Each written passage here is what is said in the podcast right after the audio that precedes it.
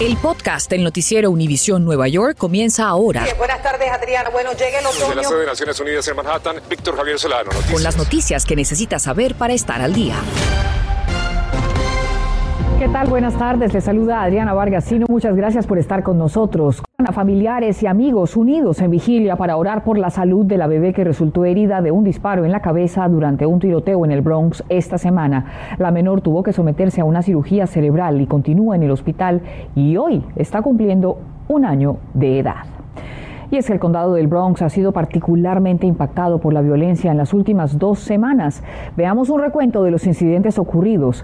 La noche de este jueves, un taxista fue apuñalado por una posible disputa de pago y horas antes la policía baleó mortalmente a un sospechoso de robo. El día anterior fue cuando la bebé, por quien hoy hacen esta vigilia, fue baleada en la cara y horas antes de este lamentable incidente, un policía fue herido en la pierna por un adolescente. La semana anterior, el día 16, una mujer fue apuñalada y golpeada por dos hombres. Y el día 13, un grupo de individuos sostuvo un tiroteo en Grand Concourse. Y ante esta ola de violencia, la comunidad se une en vigilia por la niña herida que hoy cumple su primer año de vida. Allí se encuentra Gary Merson. Gary, cuéntanos qué ocurre hasta ahora. Muy buenas tardes. Adelante. Buenas tardes Adriana, precisamente por ese evento se le cantó feliz cumpleaños a esa bebé. Lo más reciente que nos han informado una persona que estuvo ahí dice ser representante de la familia es que esta noche estaba siendo intervenida quirúrgicamente otra vez, pero aún así está dentro de un cuadro estable. Estos 20 grados, 21 grados que se sienten aquí en esta zona del Bronx no han sido impedimento para que esas decenas de personas se reúnan por más de una hora para esta vigilia en la que estuvo inclusive el alcalde Eric Adams, además del representante Adriano Espaillat, concejales, la presidenta del condado, muchísimas autoridades que están tratando de garantizar a la población de este condado que deben estar seguros, que van a estar seguros y que van a seguir luchando contra la violencia. Eh, precisamente menciono al representante Adriano Espaillat, a quien tuve la oportunidad de abordar y nos contestó lo siguiente. Entendemos que hay un problema serio con la delincuencia y queremos retornar la ciudad a las manos de la ciudadanía. Por eso estamos aquí. Queremos más policía en la calle.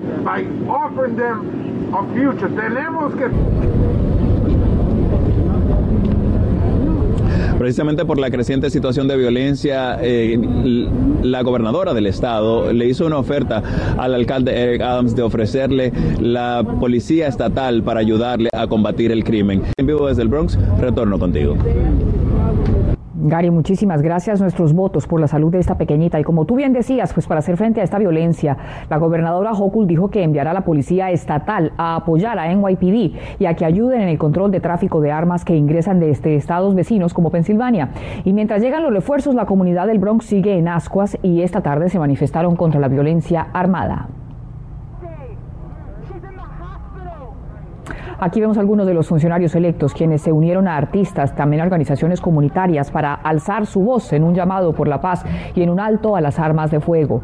El condado está ahora bajo un nuevo liderazgo y para saber cuál es el plan cuestionamos directamente a Vanessa Gibson, la actual presidenta del condado del Bronx, y le preguntamos cuál es su plan de acción para abordar este problema.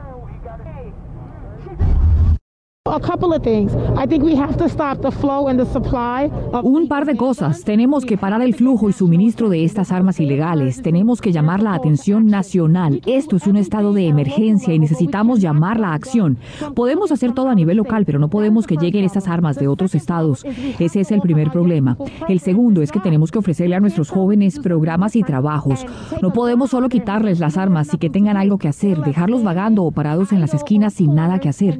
Hay que llevarlos a las escuelas, a las vocaciones, a los programas de aprendizaje, trabajos de construcción, hacia un camino a ser clase media, lo que muchos anhelan. Y lo que esperan es una oportunidad. A veces los jóvenes ven esa puerta, pero está cerrada. Nosotros podemos abrirles esa puerta a la esperanza. Necesitamos llegarles con mensajeros creíbles, no con oficiales de la policía. Nosotros somos parte de la solución. Y sin importar el condado en donde vivas, este es un llamado de acción para todos. Pues la presidenta del condado del Bronx también compartió con nosotros sobre las iniciativas de trabajo en conjunto con el alcalde de la ciudad de Nueva York, la gobernadora Hochul y otros líderes para frenar este marco de violencia para que más episodios lamentables no se vuelvan a repetir. Hemos estado trabajando con el alcalde desde que se posesionó hace dos o tres semanas, también con su encargado de asuntos de justicia criminal. Vamos a participar de una reunión con la oficina de la gobernadora, el vicegobernador y todos nuestros líderes legisladores en Albany, porque sabemos que tiene que haber algunas políticas con las que podamos avanzar. Esta es una solución en la que necesitamos que todos pongan de su parte por nuestra juventud y les demos el apoyo que necesitan. No podemos sentarnos en nuestras oficinas y permitir que esto siga sucediendo, que una joven sea asesinada en su puesto de trabajo, eso rompe el corazón. Que esos padres tengan que llorar la muerte de sus hijos y que sigan entrando al club más impopular que pueda existir, el de los padres que pierden a sus hijos a manos de la violencia de armas. Eso es inaceptable. Un lamentable incidente pone de luto a una familia de Patterson en New Jersey cuando una bala perdida le arrebató la vida a un jovencito a quien precisamente hoy lo recuerdan sin consuelo. Mariela Salgado nos cuenta los pormenores de este incidente y si hay un plan para detener la violencia en esa comunidad. Un altar improvisado para recordar la vida de un joven hispano que tenía un futuro prometedor y se convirtió en una víctima más en una ciudad tristemente célebre por su índice de violencia. Una bala en la cabeza a un niño tan excelente como el mío. No se mereció eso. Robert Cuadra tenía 18 años, hijo, nieto, boxeador estudiante empedernido. De 8 grados, esto fue para el Día del Pavo este año. Eso fue cuando él tenía como 5 añitos. Cargaba las bolsas de las compras a su abuela cuando volvían de la tienda. Tenía los audífonos puestos cuando llegaron a la calle de su casa. Y parece que él no oyó las balas porque no se tiró para el piso. Mi mamá se tiró para el piso y él está aguantando la agua. Él, mira, él ve a mi mamá ahí y cuando él mira para arriba, la bala le entra y él bola para atrás. Un montón de disparos porque yo ni lo conté ni miré para ningún lado de donde era. Yo sé que yo lo escuchaba cerca ahí y me tiré en el piso, me tiré cuando yo voy y digo, ay, mi nieto, ¿dónde está mi nieto? Y estaba aquí al ladito, aquí. Ahí, ahí, al Señor, no hay consuelo. A dos casas de donde ocurrió la balacera podemos ver en la muralla las huellas de lo que fue ese momento, huecos por todas partes. Por este maldito bloque o, o por droga, porque eso es lo que están peleando.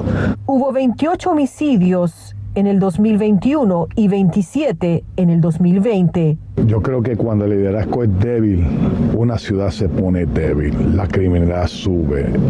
Pero ¿qué pueden hacer ustedes como consejo municipal para que esto no ocurra? Nosotros como concejales le hemos probado presupuesto para cámaras, presupuesto para más policía, presupuesto para más carros para la policía, equipos y estamos cansados de conferencias de prensa sin resultados de esta administración. Hoy llegó el, papel de Montclair. El colegio lo aceptaron para Montclair. La universidad. Murió en el mismo hospital que nació aquí en su ciudad de Patterson. Así, su vida truncada. No más sueños de llegar a la universidad. En Patterson, New Jersey, Mariela Salgado, Noticias, Univisión 41. Estás escuchando el podcast del noticiero Univisión Nueva York. Y trabajadores excluidos de los beneficios por la pandemia en el estado Jardín aún están a tiempo. Hasta el 31 de enero, ojo, para aplicar por esta ayuda federal. Y nuestra Damaris Díaz conversó con una integrante de una organización sobre los centros de ayuda para hacer su solicitud. ¿Qué te dijo? Cuéntanos, Damaris. Adelante, buena tarde. Muy buenas tardes, Adriana. Bueno, hay más de 460 mil trabajadores indocumentados que no pudieron contar con la misma ayuda que otros, por ejemplo, los beneficios de desempleo por COVID y el cheque de estímulos. Y entonces el gobierno creó el Fondo para los Habitantes de New Jersey. Ellos son los trabajadores excluidos y les quiero mostrar aplicación. El gobierno ha creado esto y asignó 40 millones de dólares para apoyar a estos y otros trabajadores excluidos de New Jersey y otorgó una extensión. Las familias con ingresos anuales inferiores a 55 mil dólares que puedan demostrar que fueron afectados por COVID-19 pueden aplicar y recibir esta ayuda tan importante. Sin embargo, hasta el momento solo 6 millones de dólares a aproximadamente 2.600 solicitantes han sido eh, otorgados. Y esto es porque muchas personas no llenaron la aplicación con, y sometieron la documentación necesaria y todavía hay dinero y todavía hay tiempo hasta el 31 de enero. Nos comunicamos con Reinalda Cruz, ella es de New Labor, una agencia sin fines de lucro que ha estado ayudando con este proceso de la aplicación y ella tiene un mensaje muy especial para todos los trabajadores excluidos. Vamos a escucharla. Tenemos tres centros, tenemos uno en, New Brunswick, estamos en la 55 de la Patterson, en el segundo piso. También tenemos el otro centro en Lakewood, que estamos en la 211 de la Clinton Avenue. Y tenemos el otro centro en Newark, que estamos en la 7 de la Wilson. Ah, y también eh, realmente están las otras organizaciones que están haciendo eh, el trabajo también de muy fuerte de, de, estar llenando estas aplicaciones y que se acerquen a todos los lugares donde existe una organización para que los ayuden a hacer las aplicaciones. Reportando en vivo desde New Jersey, Damaris Díaz regresó contigo en el estudio. ¿Qué pasa con quienes deben trabajar a la intemperie? Isabel Peralta Gil acompañó en su recorrido a un repartidor de comidas y nos tiene consejos para protegernos de este frío extremo. César Solano Catalán es uno de los 80 mil repartidores de comida que laboran en la ciudad de Nueva York y que al igual que muchos inmigrantes trabajan al aire libre durante días sumamente frío. Pero él nos cuenta Noticias Univisión 41 que de todas maneras se ha preparado. Eh, bueno, pues yo ahorita tengo mis, horas así que mis botas de frío, de lluvia, eh, tengo el pantalón que es eh, supuestamente que aguanta para la lluvia, pero no, no es así.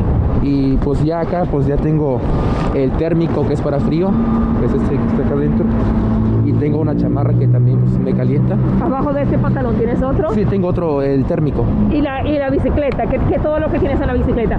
A veces yo ocupo guantes eh, para usarlo de los otros tipos de guantes, pero pues ya que tengo de la bicicleta que es contra la lluvia supuestamente también, pero pues no soportan cuando ya eh, la lluvia está fuertemente. Si usted al igual que César le toca trabajar a la intemperie bajo estas condiciones, presta atención a estos consejos de los CDC.